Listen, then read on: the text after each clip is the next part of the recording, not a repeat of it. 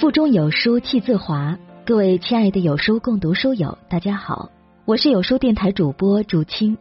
有书共读新版 App 已上线，每天提供两份拆书包，可下载离线听，早晚读书打卡。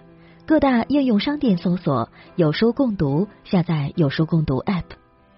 今天要分享的文章来自毕淑敏的《女人什么时候可以开始享受》。如果喜欢这篇文章，不妨在文末点个赞哦。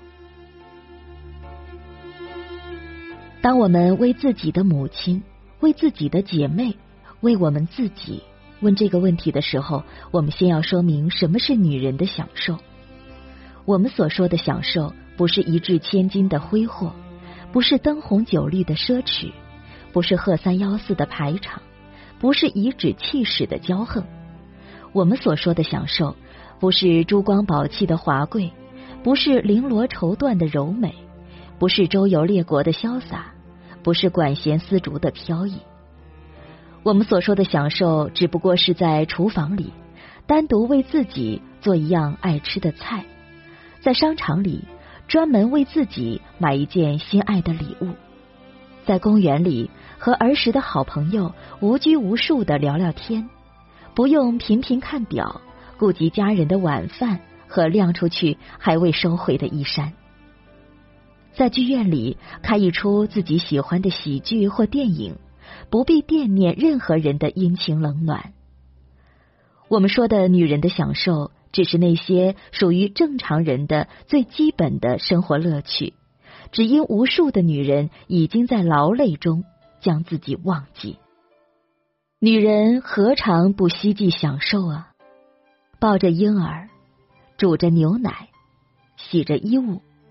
女人用沾满肥皂的手抹抹头上的汗水，说：“现在孩子还小，等孩子长大了，我就可以好好享受享受了。”孩子渐渐长大了，要上幼儿园，女人挽着孩子买菜做饭，还要在工作上做得出色。女人忙得昏天黑地，忘记了。日月星辰，不要紧，等孩子上了学就好了，松口气就能享受了。女人们说，他们不知道皱纹已爬上脸庞。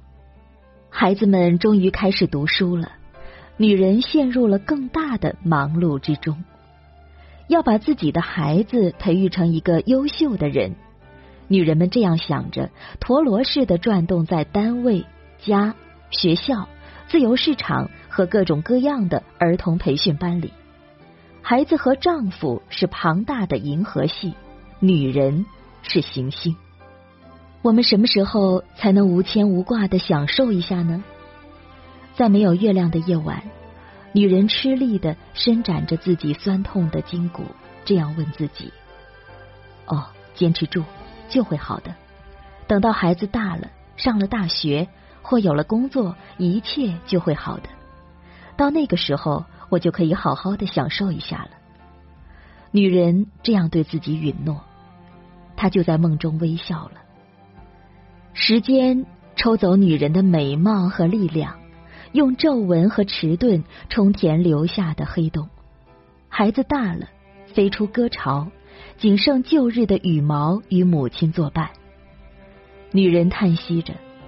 现在他终于有时间享受一下了，可惜他的牙齿已经松动，无法嚼碎坚果；他的眼睛已经昏花，再也分不清美丽的颜色；他的耳骨已经朦胧，辨不明悦耳音响的差别；他的双腿已经老迈，再也登不上高耸的山峰。出去的孩子又回来了。他带回一个更小的孩子，于是女人恍惚觉得时光倒流了，她又开始无尽的操劳。那个更小的孩子开始牙牙学语了，只是他叫的不是妈妈，而是奶奶。女人就这样老了，终于有一天，她再也不需要任何享受了。在最后的时光里，她想到了。在很久很久以前，他对自己有过一个许诺。在春天的日子里，扎上一条红围巾，到野外的绿草地上静静的晒太阳，听蚂蚁在石子上行走的声音，那真是一种享受啊！女人说着，就永远的睡去了。原谅我描述了这样一幅女人享受的图画，忧郁而凄凉。因为我觉得，无数的女人在慷慨大度的向人间倾泻爱的时候，她们太不爱一个人了，那就是她们自己。女人们，给自己留一点享受的时间和空间吧，不要一拖再拖，不要一等再等，就从现在开始，就从今天开始，不要把盘子里所有的肉都夹到孩子的嘴边。不要把家中所有的钱都用来装扮房间和丈夫，不要把所有的精力都投入工作，不要在计划节日送礼物的名单上读读一下自己的名字。善良的女人们，请从这一分钟开始享受生活。更多美文，欢迎关注微信公众号“有书”。从清晨开始，与一千万书友组队对抗惰性。记得在文末点赞哟！我是竹青，在美丽的东方鲁尔沈阳，给您送去问候。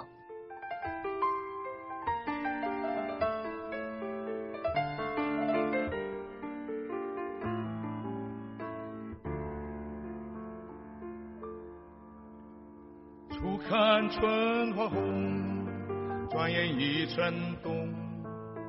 匆匆匆匆，一年容易又到头，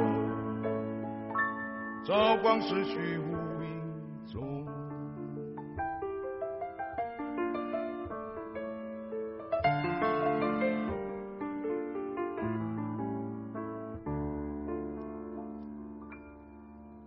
人生本有尽，宇宙永无穷。匆匆匆匆，匆匆为后人乘凉，要学我们老祖宗。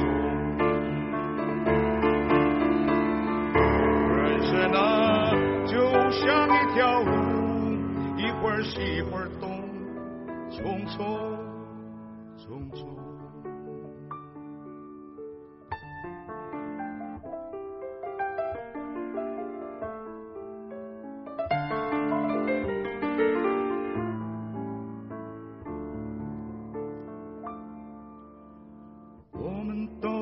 是赶路人，珍惜光阴莫放松，匆匆匆匆，莫等到了尽头，望叹痴心成空。